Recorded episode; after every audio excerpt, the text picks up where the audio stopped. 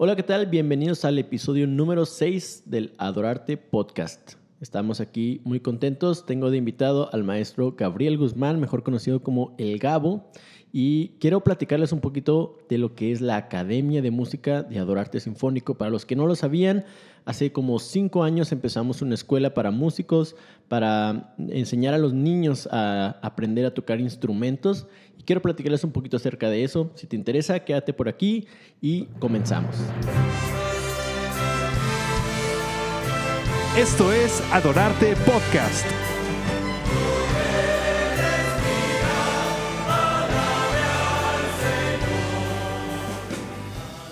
Bien, pues como les comentaba, está con nosotros el maestro Gabriel Guzmán, chelista, cantante, um, pues ahí... Motociclista también. Motociclista, okay. de corazón. Para los que lo han visto rondando ahí por la calle, una vez subí una foto del maestro Gabriel en su moto así tipo chopper con su chelo en la espalda. Se veía muy interesante manejando por las calles de Chihuahua. Exacto. Sí, sí, sí. Encuentran por ahí un motociclista maniobrando ahí con su chelo en la espalda.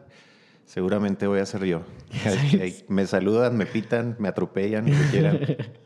Oigan, este, bueno, pues Gabriel está aquí porque él es el director de la Academia de Música Adorarte, que comenzamos hace cinco años. La idea era que pudiera también acompañarnos este, mi prima Carlita, Carlita González, que ustedes escucharon hace algunos episodios, porque nosotros tres somos uh, el equipo que comenzamos esta, esta escuela, que estamos al frente de ella. Y hace, hace algún tiempo eh, decidimos que Gabriel fuera el director por diferentes razones que ahorita quiero platicarles, pero me gustaría un poquito que nos contaras, Gabriel, eh, de tu historia con la música, cómo empezaste en todo, toda esta onda de la música. Este, tú siempre has vivido aquí en Chihuahua, pero naciste en otra ciudad, ¿no? Platícanos un poquito. Exacto.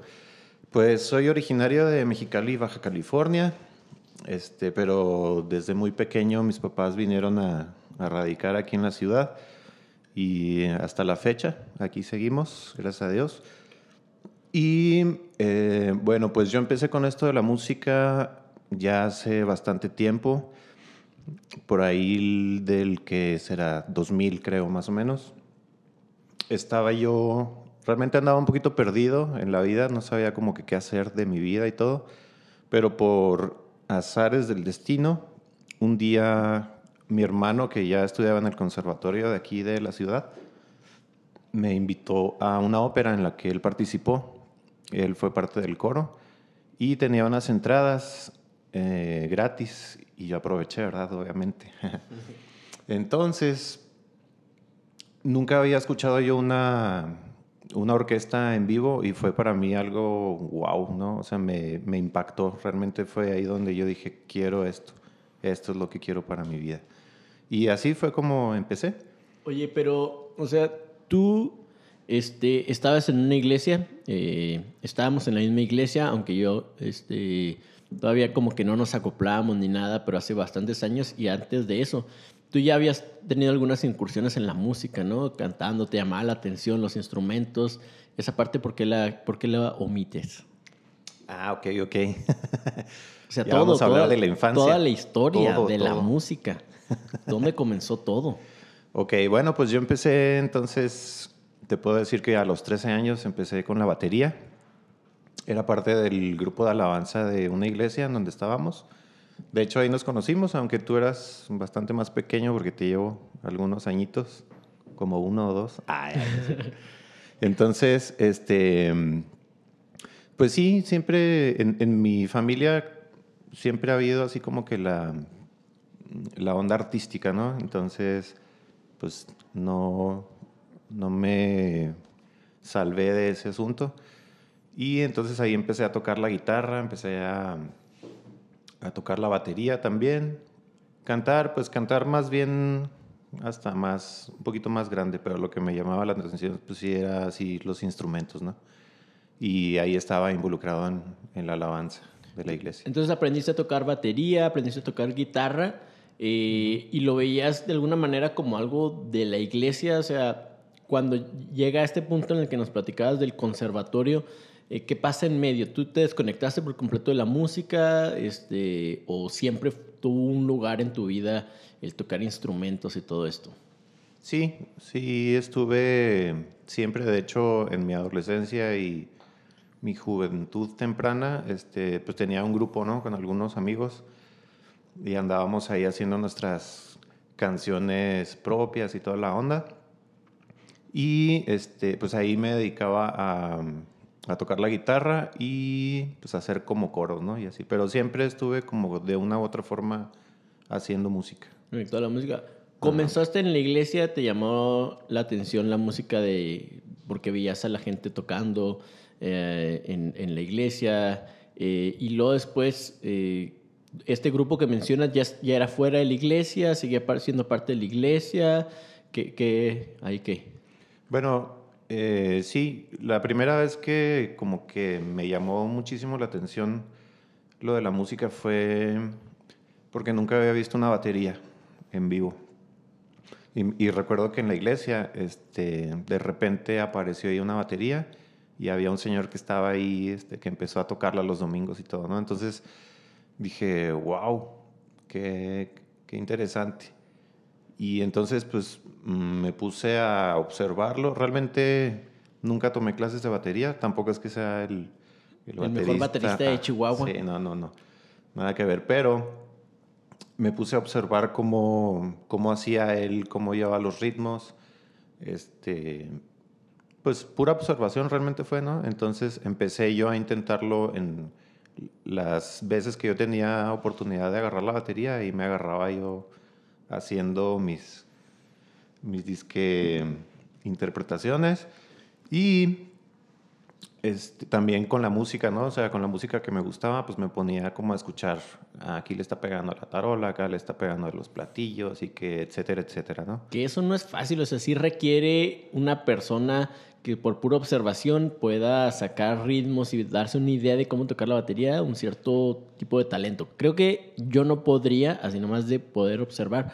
Tal vez ahorita sí, porque ya todo, toda mi vida transcurre la música así, pero de niño, de adolescente, de nomás de observar, creo difícil. Eso es, algo interesante.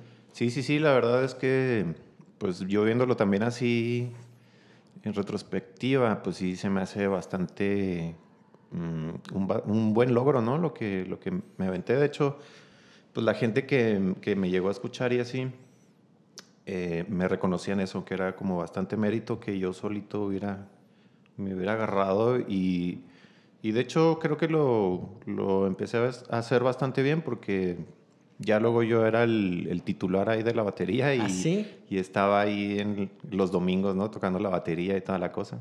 Entonces, pues... No, eso ya es un, mérito. O sea, tú tenías que tus 14, 15 años. Tenía 13 años en ese 13 años y ya eras el titular ahí de los domingos. Ah. Primero, obviamente, empecé con los jóvenes. Sí. Y luego, pues ya, cuando hubo oportunidad, el domingo, ¿no? Ahí con ah, ya el culto... Sí, era una, ah, una iglesia este, con, con, algo, de, algo de gente, algo de empuje. Supongo que fue una, una etapa bastante divertida para ti, emocionante el poder este, tocar la batería enfrente de, de, los hermanos. Y después, este grupo que mencionabas, dentro de la iglesia, fuera de la iglesia, ¿cómo se llamaban? ¿Te acuerdas? Sí, eh, pues ya esto fue este, fuera de la iglesia. Éramos roquerillos. Ah, roquerillos desafanados de la iglesia. Desafanados de la iglesia, exactamente. Sí, este, traíamos nuestras melenas largas y andábamos ahí de rebelditos y todo. El grupo se llamaba Lucrecia. Lucrecia. Ajá. Así como... Y... Lucrecia Casavante, no sé por qué ese nombre sí me, me suena. ¿Es una calle o algo? No sé, pero realmente era Lucrecia, por Lucrecia Borgia, creo, o algo así, que estaba, era una mujer bastante loca. Ah. nosotros traemos una onda así muy, pues así muy rebeldona, ¿no? Y muy malos y bla, bla, bla. Pero bueno. Ándale. Y ahí estaban tratando de componer sus canciones. ¿Cómo les fue? ¿Alguna les pegó? Pues teníamos ahí nuestro grupo de, admirador, de admiradorcitas, ¿no? Así las... Siempre aquí local la cosa. Sí, sí, sí. Sí, llegamos a tocar así en algunos lugares que estaban en ese momento de moda, que era donde se presentaban las bandas de rock y así. Pero no, no trascendió mucho el asunto. Sí, realmente, pues fue de una onda de aficionados, ¿no? y luego de ahí llegamos, de ahí te la llevaste, eh, rockeros, me has contado, este, un día que tengan ustedes oportunidad de hablar con el Gabo, pregúntenle ahí por historias, tiene bastantes y muy interesantes. De, de, de, de, viviendo fuera de aquí de Chihuahua y viajando y un chorro de cosas. Pero después de eso llegas al punto donde conoces, eh, bueno, vas a una orquesta en vivo, la ópera, ¿era la filarmónica? Era la filarmónica. La filarmónica, el coro del conservatorio. Eh, ¿Recuerdas qué ópera era? Sí, era Rigoletto. Rigoletto. y de ahí como que algo, que es una historia muy, muy común y lo hemos platicado aquí. Eh, hay un momento en la vida de, de, muchos jóvenes que cuando ven algo, cuando experimentan algo por primera vez, dicen, de aquí soy. Y eso es a lo que me quiero dedicar.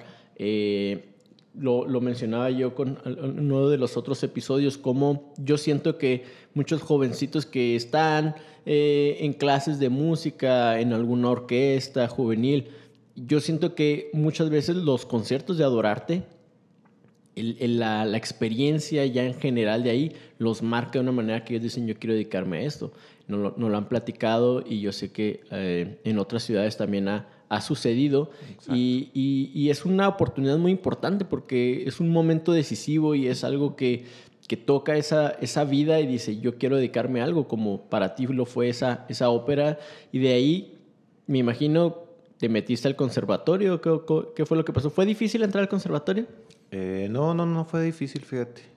Sí, tienes mucha razón. La música te marca de una manera increíble, ¿no? Este, es, es algo muy evidente y de hecho te puedo mencionar a algunos amigos que ellos estuvieron, no sé, durante tres, cuatro años ahí en el conservatorio conmigo y siguen enamorados de la misma manera, aunque ya se dedican a otras cosas y así, pero ellos piensan que su mejor momento fue estar ahí, ¿no? O sea, uno de los mejores momentos de su vida fue ahí el... Estar estudiando, estar en este ambiente de los ensayos, las clases, las presentaciones. Sí, el, el, realmente el escenario enamora, ¿no? Es increíble. Tanto uh -huh. a los espectadores, ves a la gente en el escenario y te enamora eso, ¿no? Y estar en un escenario, pues, con más ganas. Entonces, pues, regresando a lo del conservatorio, cómo, cómo es que entré y todo les, les estaba contando que fue en esa, en esa ópera que yo fui. De hecho, voy a aprovechar en este momento para quemar a mi hermano públicamente. Estás, para, para, eso es este, este podcast. Eso, realmente. qué bueno, qué bueno. Gracias, gracias a Dios. no, este... Bueno, realmente él fue el que, me, el que me dio los boletos. Yo tenía una noviecita en ese entonces y andaba bien pobre, ¿no? Y dije, ah, cumplíamos meses o algo así eh, de novios y no tenía a dónde llevarla, ni dinero, ni nada. Y entonces me hizo ese ofrecimiento, ese ofrecimiento mi hermano. Y dije, ah, pues cómo no. Ya tenemos algo que hacer y pues ópera, ¿no? Es así como que no cualquier cosa. Wow, aquí me paro el cuello. Y pues fuimos y eh, como les digo, pues para mí fue impactante, me enamoré así al instante de la música y todo y dije, quiero eso para mí, ¿no? O sea, realmente en ese, en ese momento de mi vida me dedicaba a trabajar, pero no tenía así como que una meta bien clara de qué es lo que quería hacer para, para mí, ¿no? O sea, en mi vida, pues, en qué enfocar mi vida. Entonces, este, le dije a mi hermano, ¿sabes qué? Me encantó esta onda. Y eh, quiero entrar al conservatorio. Entonces, este, yo siempre quise tocar el piano, fue algo que, que siempre tuve así en o mente. O sea, desde el, tu época en la iglesia. Exacto, desde entonces. le diste la batería, le diste la guitarra, pero sentiste que te faltó el piano. Exacto. Okay. Y era así como mi instrumento favorito. Dije, no, pues yo quiero piano. Entonces mmm, pensé, si me quiero meter a esto de la música, pues voy a empezar con el piano. Y le pedí a mi hermano que cuando hubiera inscripciones, este, pues que me avisara, ¿no? Y me dijo, sí, claro que sí, yo te aviso, que no sé qué tanto. Entonces un día llegó y me avisó que era el último día de inscripciones, que ya el piano había pasado y todo. Entonces, que lo único que, que quedaba era canto. Entonces le dije, pero pues yo quería piano, ¿por qué no me avisaste? No, no, pues se me olvidó. Me dijo, pero métete a canto y pues igual y estando ahí en la escuela, pues... Te este, cambias. Sí, te cambias de carrera y, y, pues ahí le mides, ¿no? Como qué, va, qué es lo que vas a hacer. Y eso hice. Y sí, fui, presenté mi examen, pagué este... Mi examen lo presenté, eh, me dieron el sí luego, luego. Y realmente en ese entonces el conservatorio este, no era muy común y entonces era realmente bastante fácil entrarle. Yo creo que lo que querían pues era captar alumnos, ¿no? Y dar a conocer la institución. El caso es que pues ya entré ahí a canto y me gustó el canto y ahí le seguí. Estuve tres años en canto. Ahí aprendí más o menos la técnica vocal y todo ese rollo. Hasta que me di cuenta después de tres años de que no me gustaba tanto cantar. Dije, nada, como que esto no es para mí. Los cantantes tienen un cierto... mm, bueno, se necesita una cierta forma de ser, ¿no? Una, personalidad, una actitud, sí, muy específica, que son, con todo cariño para los cantantes que nos escuchan, pero son como muy ególatras, ¿no? Y así les encanta tener la atención sobre ellos.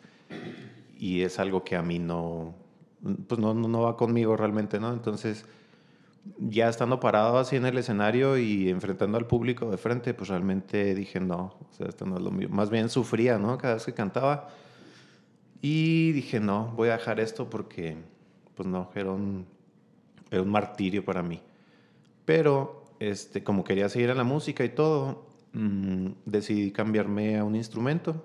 Y ya pensando en cuál sería un buen instrumento para mí, qué me gustaba, etcétera, etcétera, me decidí por el violonchelo. ¿Y el piano ya no lo consideraste? El piano ya no, porque veía a mocosos de 5 o 6 años tocando unas cosas increíbles y dije, no, ¿qué voy a hacer yo a mis veintitantos años, no? Entonces dije, no, no, no, no, definitivamente algo que sea más... mm, bueno, también en ese momento tuve que pensar muy práctico, ¿no? Y dije, que ¿en qué instrumento hay más campo de trabajo? Porque para un pianista sí está un poquito más complicado. Pero el cello, bueno, un instrumento de, de orquesta siempre es un poco más fácil, ¿no? Porque pues, al pertenecer a una orquesta se requieren mm, muchos instrumentos y hay más posibilidad de, de entrar. Y pues también puedes ir a, a otras partes de- del país, inclusive fuera del, fuera del país, ¿no? Y todo. Entonces dije, bueno, a partir de ese entonces había muy poquitos chelistas. Era un instrumento no tan común. Entonces pensé, pues el cello sería una buena opción. Y por mi complexión y todo, eh, pues decidí. Realmente ahí fue donde decidí cambiarme a. Cambiarte a cello. Exacto. Muy bien. A mí me gustaría eh, recordarle a los que nos están escuchando, eh, este, eh, lo que tal vez no mencionamos es que nuestros papás, o sea, mis papás y los papás de Gabriel se conocen desde antes que nosotros naciéramos. O sea, eh, la mamá de Gabriel está en la misma liga de jóvenes que mis papás, ahí en la iglesia metodista. Y, y luego después yo recuerdo eh, que tu papá era muy amigo de, de mi papá también, y lo recuerdo haciendo varias cosas juntos, y como que siempre era, era una amistad así muy, muy junto.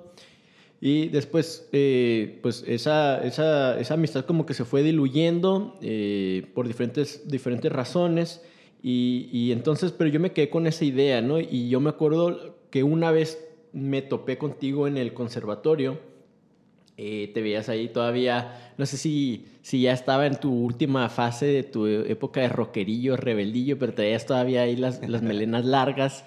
y, Pero te reconocí y dije, ahí está este Gabriel Guzmán, yo lo recuerdo de la iglesia y esto y lo otro.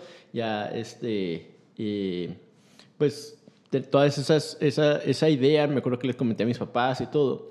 Y, y me surgió esa, esa, esa, ah, órale, qué buena onda reencontrarme ahí con, con él, aunque se me hacía un poquito difícil, como dices tú, sí hay una, no es tanto, pero sí hay una brecha de edad ahí que nos separa. Este, entonces, así como para yo ir y de la nada acoplarme, pues no, no estaba tan fácil. y, y por ese, por ese tiempo eh, ya estábamos empezando a hacer los conciertos de Navidad, donde parte todo esto de adorarte. Eh, los primeros conciertos de Navidad, y a mí eh, tenía esa idea de, de, invitarte. Una parte por, por, bueno, tener más músicos, pero también como por, por el, ese, ese retomar esa, esa, amistad, ¿no? Y entonces me acuerdo que bueno, tú no lo contaste, ¿no? ¿Cómo fue tu primera experiencia? La primera vez que te invitamos, eh, como que fue más bien al coro. Yo creo que apenas estás empezando con el cello. Te invitamos a cantar. Tú cantas muy bien. Este, en ese entonces, pues estabas en tu, no sé, segundo o tercer año de canto y ya tenías, una, tenías tu voz así como desarrollada y nosotros necesitábamos buenas voces, sobre todo en los hombres. Y te invitamos, pero platícanos ahí, platícales a la gente qué fue lo que sucedió ahí para que para que sepan. Ya que estamos quemando gente, ¿verdad? Ya que estamos quemando a los hermanitos. Este, pues sí, yo fui para ver ahí qué, qué onda. Realmente no conocía el, el proyecto, pero me llamó la atención y pues siempre, cantar siempre me ha gustado, pero no como solista, ¿no? Entonces... En el coro. En el coro, pues en el conservatorio llevábamos coro y era muy divertido y aparte, este, pues me gustaba mucho, ¿no? Entonces, este, ya que fui yo al coro, cuando, cuando me invitaste y todo esto, pues fui, yo con toda la actitud y todo, nada más que ya terminando el ensayo, tu hermanito Rogelio. Un saludo. Un saludo de Roger. Se acercó a mí y me dijo que, pues, que no podía seguir yendo si no me cortaba el cabello. Entonces, Dije, ¿canto o me corto el cabello? No, pues bueno, ahí nos vemos. ¿Fuiste tu, fue tu primer ensayo y último ensayo? Debut y despedida. Ahí, ahí dijiste yo, mejor, este cabello, quién sé cuánto me va a durar, mejor me lo, me lo cuido ahí un rato y como quiera cantar ahí más adelante nos acoplamos. Exactamente. Sí, y este, yo recuerdo también una vez que, así como que ya la, pues esa vez yo creo que ni platicamos, este, no te vi en el, en el, en el coro, pero recuerdo que una vez te vi caminando saliendo del conservatorio y como que ibas a tu casa, yo iba en mi carro y, te ofrecí ride. Y ya de ahí como que empezamos a platicar y bueno, la vida nos fue, nos fue como, como volviendo a acercar, ¿no? Este, y, de alguna manera como retomar esa amistad que tuvieron nuestros papás, porque empezaste a trabajar en la, en la Sinfónica de la universidad donde yo, donde yo trabajo. Este, entonces ahí nos veíamos seguido y luego después estuvimos dando clases en un eh, proyecto de, de, la CONACULTA, el Consejo Nacional del Arte y la Cultura, eh, que era una orquesta de niños este, en, en un sistema que se llama CEWA. Y estábamos dando clases para para los niños, tú a los chelos, yo a los, a los violines y convivíamos bastante, compartíamos este transporte, ¿no? A veces nos íbamos en tu carro, a veces nos íbamos en, en mi carro y como que nos fue acercando mucho eh, diferentes eh, motivos.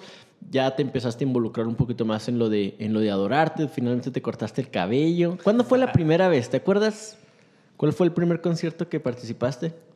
Realmente no, este, no tengo idea, la verdad. No. Sí, recuerdo que ya estaba trabajando en la, en la orquesta, ahí en Los Watch con ustedes. Y ahí me, ahí me invitaste, me acuerdo.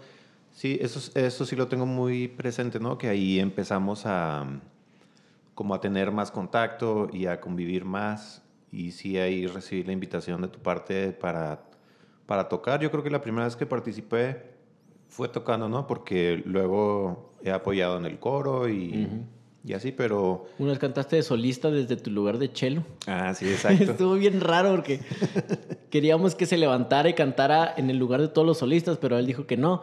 Entonces ahí es donde estaba sentado en, en la orquesta con el chelo, ahí le llevaron el micrófono y desde ahí cantó. Estuvo bien extraño. Ah, pero estuvo interesante porque la gente no sabía quién estaba cantando, entonces era así como ah, Dios nos está hablando. Eh, sí, creo que nadie pensó eso.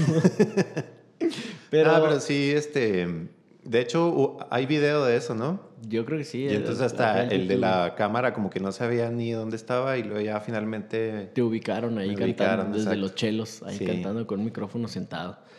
Pero, eh, pues, te fuiste involucrando y algo que me llama mucho la atención, no sé si lo quieras platicar, ¿Cómo fue que te volviste a, reconectar tu relación con Dios, con la iglesia? Este, nos platicabas cómo comenzó la música, ¿Cómo comenzaste tu, tu, vida en la música dentro de la iglesia?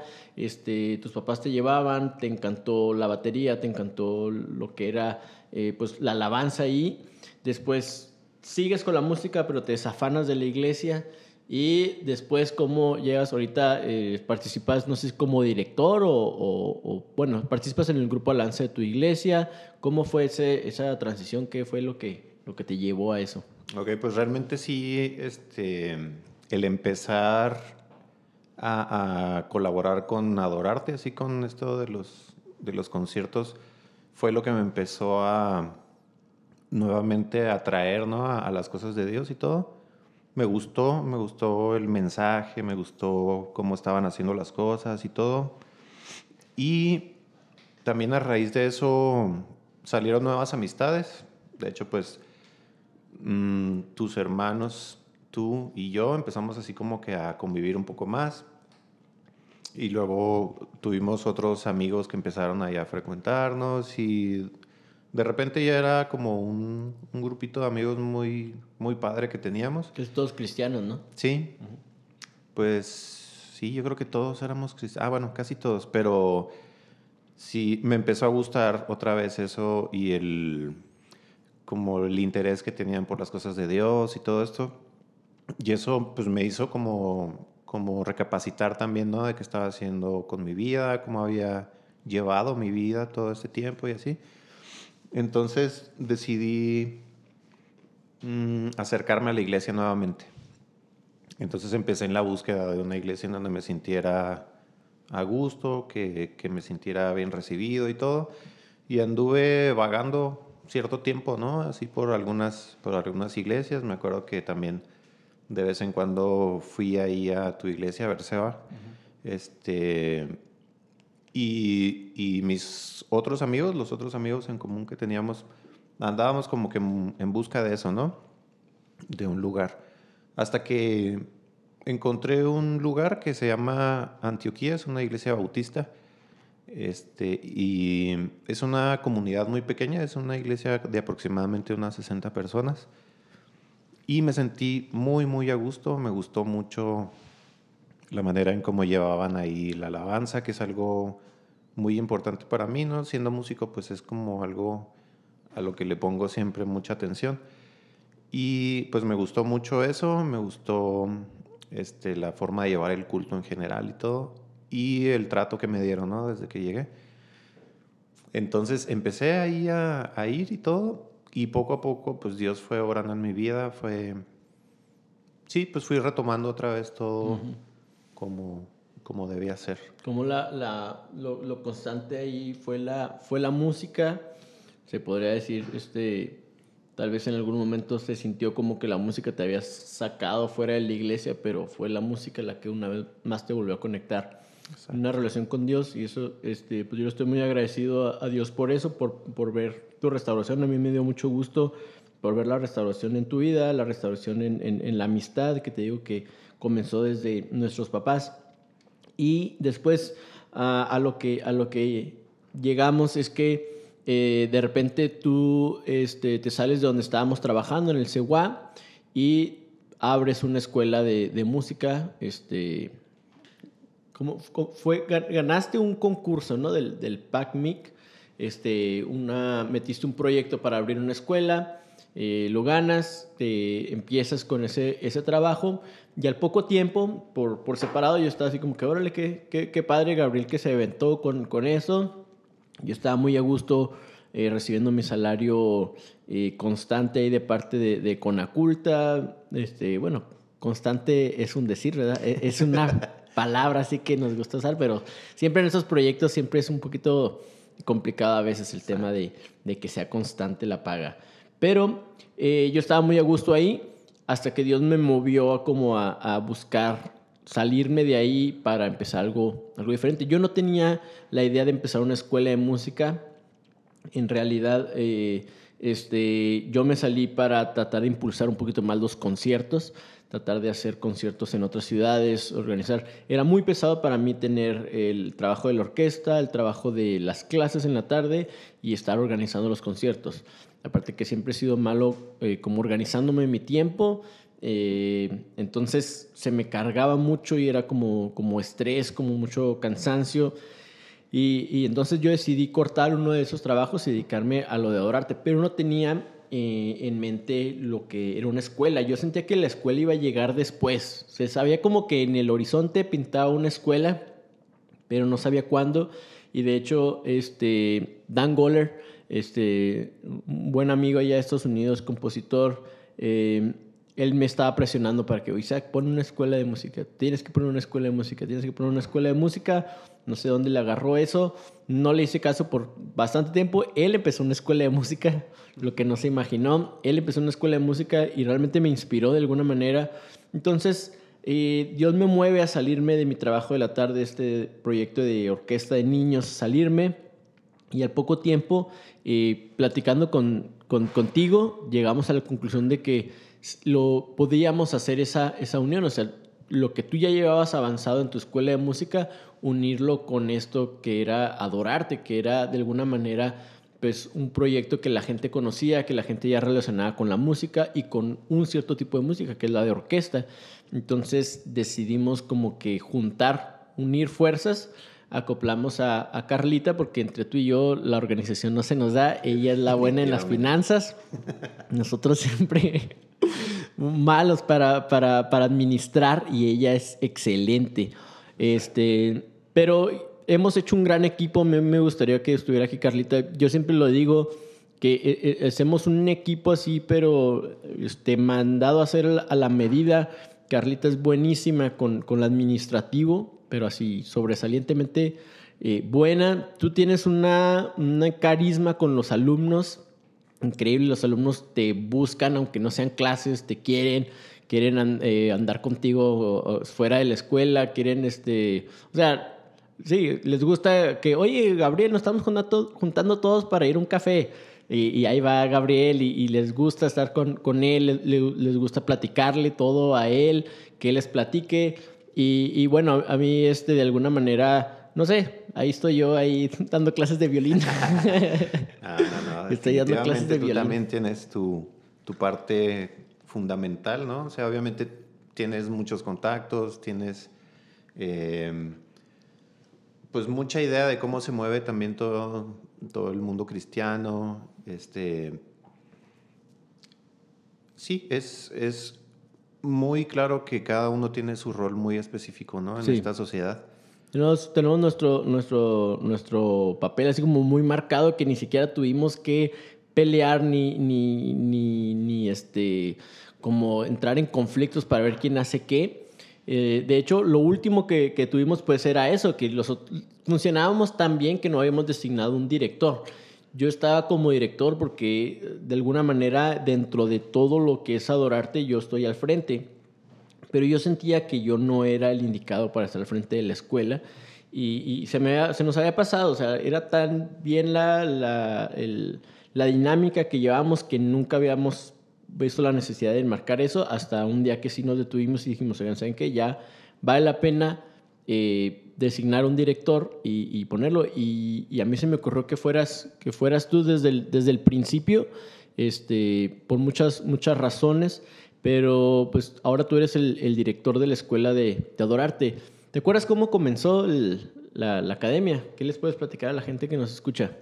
Pues sí, la academia este, empezó, me acuerdo, bueno, ya hiciste tú un resumen de todo lo que pasó. Realmente es muy evidente que no son coincidencias, ¿no? El Señor puso todos, todos los medios, puso el tiempo perfecto para todo hasta nuestra preparación, ¿no? Porque yo nunca había dado clases eh, en mi vida y de repente me, me, me invitaron a, a, un proyecto que estaba en el Museo Semilla.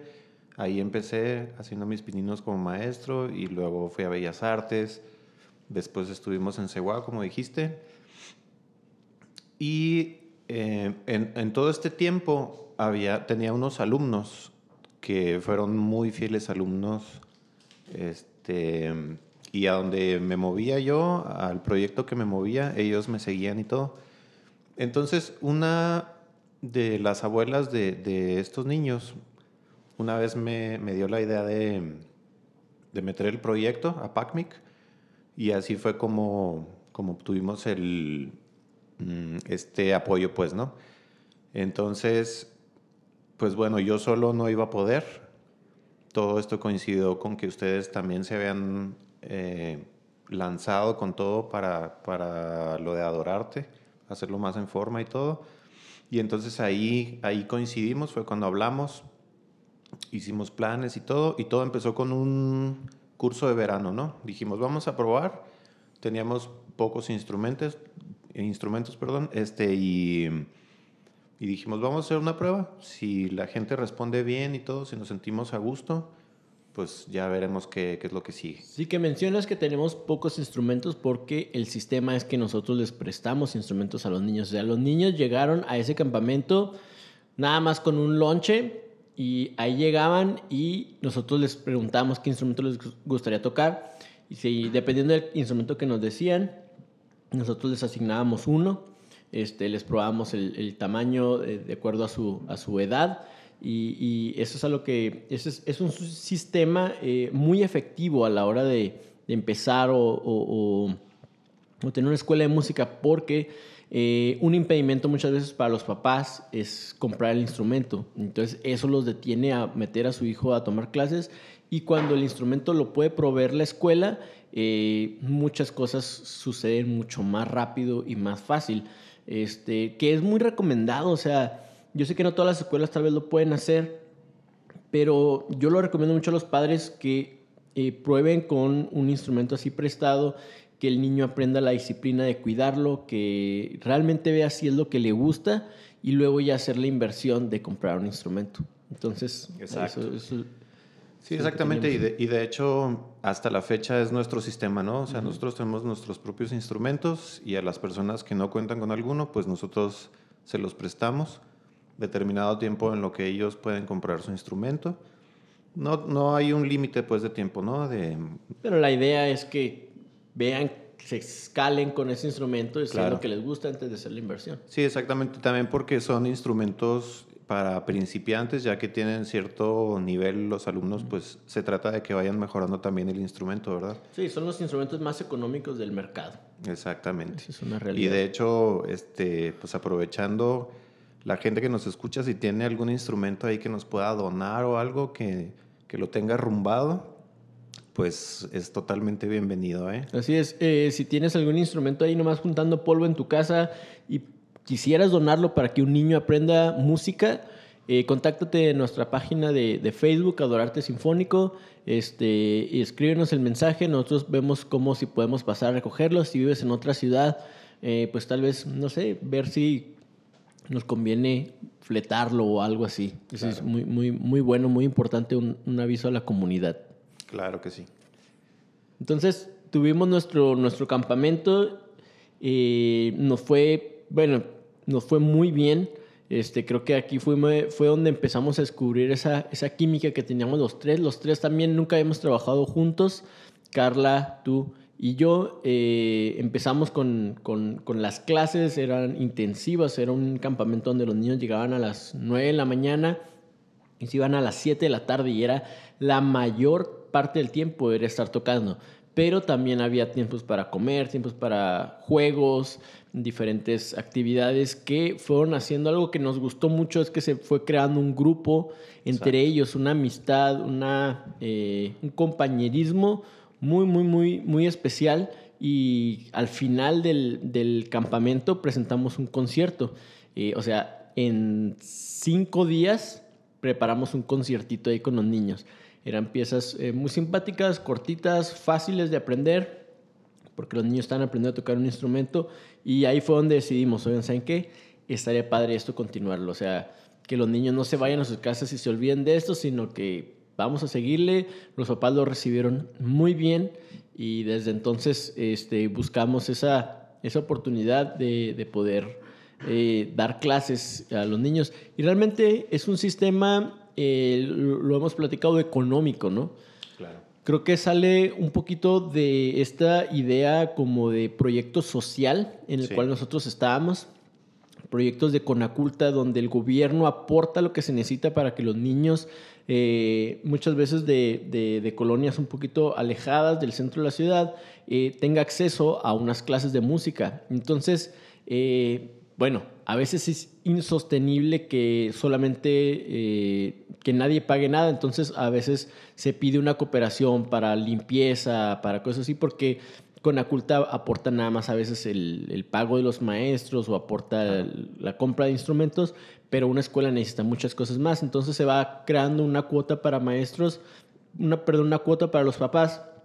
Y más o menos de esa idea nosotros salimos y esa idea la quisimos replicar nosotros, eh, este, como mantener esa idea donde lo importante es que los niños aprendan. Y creo que esa es una, una visión eh, eh, primordial en, en, adorarte. O sea, la idea que teníamos no es, uno, no es este que todos los que pasan ahí, todos los niños que pasan por ahí se conviertan en músicos profesionales o que se dedican a la música, sino eh, toda esta idea de que en la música y en la orquesta los niños aprenden a convivir con otros de una manera diferente, de una manera especial porque es una convivencia, es aprender que tu instrumento a veces eh, no lleva la melodía o a veces lleva la melodía y tienes que sonar más que los demás, pero después tienes que acompañar a otros y entonces se va dando una dinámica donde los niños aprenden que cada quien tiene su lugar.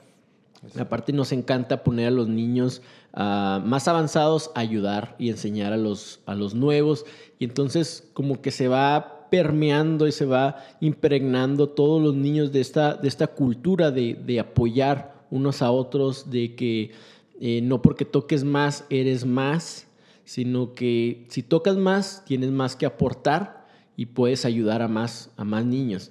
Y, entonces una de, de las visiones de nosotros era, era eso, alcanzar la mayor cantidad de niños con esta cultura, con esta idea y también eh, a los que se quedaran como prendidos de su instrumento, pues que le siguieran hasta donde su, su, vida se lo permitiera este, y después formaran parte de los, de los conciertos de Adorarte. Creo que esa es una de las, de las visiones este, de, de, la escuela. ¿Y cómo, cómo es? Platícanos un poquito, Gabriel, y, y vamos a empezar a platicar cómo son las clases. ¿Cómo le platicarías a alguien que nunca ha estado en una de nuestras, este, nuestras clases? ¿Cómo, ¿Cómo son las clases? Ok, bueno, pues las clases son grupales. Obviamente hay niveles, ya ahorita que tenemos algún tiempo trabajando. Entonces, la gente puede llegar mm, sin saber absolutamente nada de, música, ¿no? Eso también es algo que le gusta a la gente porque mucha, en muchas partes pues, te piden un mínimo de de conocimientos. Perdón, o que ya vayas em, tocando algún instrumento o algo, ¿no? Entonces aquí pueden empezar eh, desde cero, sin saber ni siquiera cómo se llaman los signos musicales y demás. Y precisamente eh, vamos a empezar con, con un grupo que se llama Iniciación Musical, que es para niños desde los siete años Hoy es el al arranque, ¿verdad? Exactamente, hoy comenzamos. Es un proyecto también que habíamos tenido en el tintero, como lo dicen, lo habíamos tenido como en pausa. Sabíamos que lo queríamos poner en práctica, pero faltaban ciertas cosas que queríamos que se dieran. Hoy es el arranque, no sé cuándo esté usted escuchando esto, pero en noviembre del 2019 este día eh, arrancamos el, el, proyecto de iniciación musical para niños. Así es, sí, y es que tenemos eh, un límite de edad este, para, para, la orquesta, que es de 10 años, pero había mucha gente interesada con niños menores de eso. Sí, de 10 años en delante para poder formar parte de la orquesta escuela. Exacto. Exactamente, pero este, pues también mm, haciendo caso a, a, a las necesidades y a lo que la gente nos pedía, este, pues decidimos abrir este, este grupo, ¿no? Va a ser algo distinto porque pues todavía no tienen eh, como tanta, tanta capacidad, digamos, para estar en, un, en una clase grupal los niños y estar con un instrumento, pero van a llevar otro tipo de, eh, de método eh, y va a ser súper bueno, súper efectivo y, se les va a preparar para que en un futuro pues ya puedan entrar a la, a la, orquesta, ¿verdad? Los que estén interesados, obviamente. Sí, es que tal vez lo que, tal vez mucha gente eh, que no ha estado uh, así en las clases, Cuando decimos que son clases grupales, significa que tiene un maestro a 10, 15 niños con instrumento en sus manos. Exacto. Y eso siempre es delicado, complicado eh, y puede afectar bastante este, como el funcionamiento de la clase. Entonces... Y los nervios del maestro. Y los nervios del maestro, su salud emocional, todo eso. Pero más bien lo que tratamos de reforzar es que los niños aprendan a estar en silencio aunque tengan un instrumento en sus manos, lo cual es difícil para ellos. Y si se lo pones a un niño menor de 10 años, es todavía más, más complicado. O sea, él difícilmente va a entender eh, por qué si tiene un instrumento que hace sonidos, no puede estarlo tocando todo el tiempo.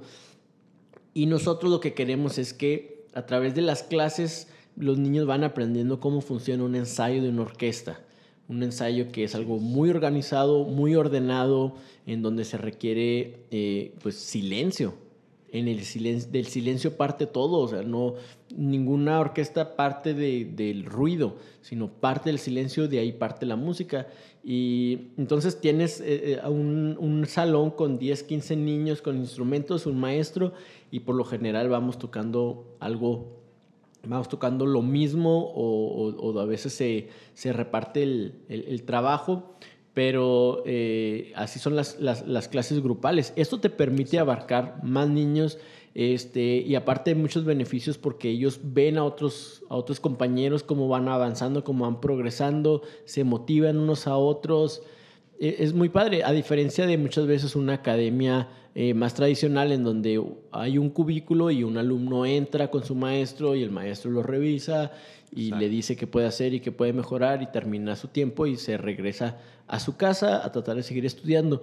Acá cero de eso, aunque muchas veces nos gustaría que hubiera, pero no hay nada de eso, sino que más bien a través del, del aprendizaje colectivo, o sea, todos el maestro lleva un, llevamos un, ejercicio y vamos a tratar de sacar un este ejercicio. Habrá quien lo saque en 10 minutos, habrá quien le tome todo el día, pero eh, se va generando esa, esa cooperativa también unos con otros, esa competencia y, finalmente los niños van aprendiendo toda esta dinámica de la, de la orquesta, de la música, de convivir unos con otros y es lo que nos gusta, es, nos gusta, nosotros hemos llegado a la conclusión de que nos gusta el sistema que, que llevamos, que queremos seguirlo eh, llevando y reproduciendo en otros, en otros lugares que no sea posible porque ha sido muy, muy efectivo. Exactamente. Sí, realmente eh, se, se, siente que hay una comunidad, que los niños se sienten parte de algo, ¿no? Y de hecho tenemos exalumnos que nos siguen frecuentando, que, que siguen teniendo unas muy buenas amistades con los chicos que todavía forman parte ahí de la, de la academia y que siguen igual de interesados ¿no? en, en, la música, siguen bien, bien prendidos con eso y, este, y hasta tenemos también algunos alumnos que ya están participando en los, en los conciertos grandes de Adorarte, que ya es, es, bastante logro ¿no? lo que han alcanzado. Este, y pues hemos visto crecer generaciones, ya, pues ya son cinco años. cinco años, ¿verdad? De estar, de estar trabajando con ellos. Entonces hemos visto cómo pasan de ser adolescentes a ya hasta mayores de edad y todo. Pero, pero sí, definitivamente es algo que, que los hace sentirse dentro de una comunidad y, y eso está muy padre. Tenemos también eh, algo muy especial. Tenemos muchos alumnos que vienen de, de, que hacen la escuela en su casa, ¿no? Entonces ahí... El homeschool. El homeschool, lo que, lo que llaman homeschool. Entonces, mm, a esos niños que no conviven en una escuela normal, que tienen muchos compañeritos que se andan jalando ahí el pelo y que, pues todo lo que conlleva estar en una escuela, ¿no? Este, a ellos les sirve mucho la, eh, la academia porque es, es, un lugar en donde aprenden a socializar, donde, donde aprenden a, a, convivir con otras personas, a ser tolerantes, a trabajar en equipo. Eh, hasta hacer amigos, ¿sabes? O sea, es, es algo muy benéfico para ellos este, y tenemos bastantes de, de este tipo de, de, chicos que, es, que sea, mm, para ellos ha sido una muy buena alternativa de estudiar música. Sí, pues yo creo que podríamos seguir hablando eh, de los beneficios de estudiar música. Creo que este podcast, eh, la idea que tenemos es extender todo el tema de la música más allá de la iglesia, este, centrado muchas veces en, la iglesia, pero más allá de las paredes de la iglesia, a una escuela, a poder este, compartir el escenario con otros músicos. Y, hay mucho, mucho tema que hablar acerca de la escuela. Nos gustaría después platicar eh, más de los planes y proyectos que, tenemos, de lo que sentimos que Dios quiere hacer este, a través de, la academia. Pero vamos a dejar el episodio de hoy hasta aquí. Eh, fue como que a mí yo quería que ustedes conocieran al director de, la Academia de Adorarte, este, que escucharan su, su, un poco de su, de su vida y más adelante, este, más adelante seguir platicando, seguir platicando de todo esto. Entonces, muchas gracias Gabriel por haber estado aquí con, con el público del podcast. Qué bueno que te animaste. Yo creo que vamos a seguir grabando más, más episodios, y, pero por lo pronto es todo. Muchas gracias. Gracias, gracias por la invitación y este, pues aquí estamos a la orden. Espero pronto una nueva invitación. Así es. Gracias de nuevo a Corte, que estuvo aquí siempre ayudándonos con la grabación de este podcast. Nos despedimos de este, el episodio número 6 y nos escuchamos pronto. Hasta luego.